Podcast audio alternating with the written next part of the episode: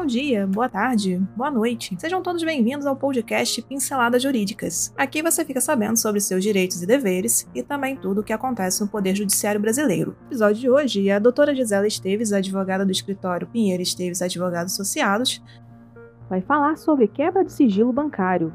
Para o STJ, a quebra do sigilo bancário não deve ser aplicada em caso de cobranças de dívidas. Saiba agora o porquê deste entendimento. Então aumente o som e boa audição.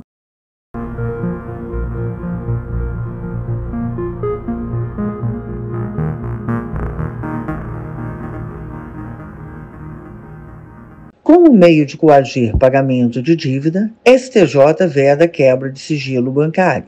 Para o ministro Belis, a quebra de sigilo fiscal para atender a interesses particulares não é medida razoável.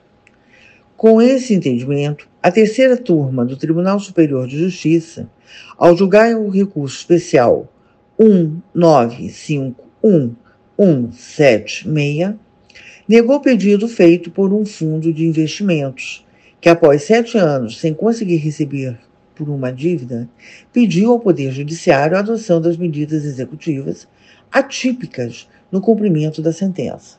A quebra do sigilo bancário só se revela possível quando destinar-se à salvaguarda do interesse público, não devendo ocorrer para a satisfação de um direito patrimonial disponível de caráter eminentemente privado, como é o pagamento de uma dívida.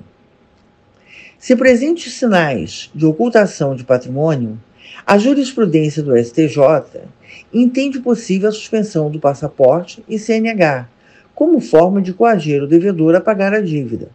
Porém, Outras medidas executivas atípicas estão previstas no inciso 4, artigo 139 do Código de Processo Civil, segundo o qual incumbe ao juiz determinar todas as medidas indutivas, coercitivas, mandamentais ou subrogatórias necessárias para assegurar o cumprimento de ordem judicial, inclusive nas ações que tenham por objeto prestação pecuniária. Com relação à quebra dos sigilos bancário e fiscal, para obtenção de extratos, temos a Lei Complementar 105 de 2001, que trata do sigilo das operações de instituições financeiras. Prevê a inviolabilidade, pode ser afastada excepcionalmente para apuração de qualquer ilícito criminal, de determinadas infrações administrativas e de condutas que ensejem abertura ou instrução de procedimento administrativo fiscal. Esse não é o caso dos autos, em que um fundo de investimento busca acesso aos dados fiscais de pessoas contra as quais tenta cobrar dívida há sete anos. O interesse é meramente particular e insuficiente para configurar a excepcionalidade de permitir a violar esse sigilo. Portanto, a quebra de sigilo bancário, destinada tão somente à satisfação do crédito exequendo e de interesse privado, não pode ocorrer, pois trata de um direito fundamental que decorre dos direitos constitucionais à inviolabilidade da intimidade e do sigilo de dados.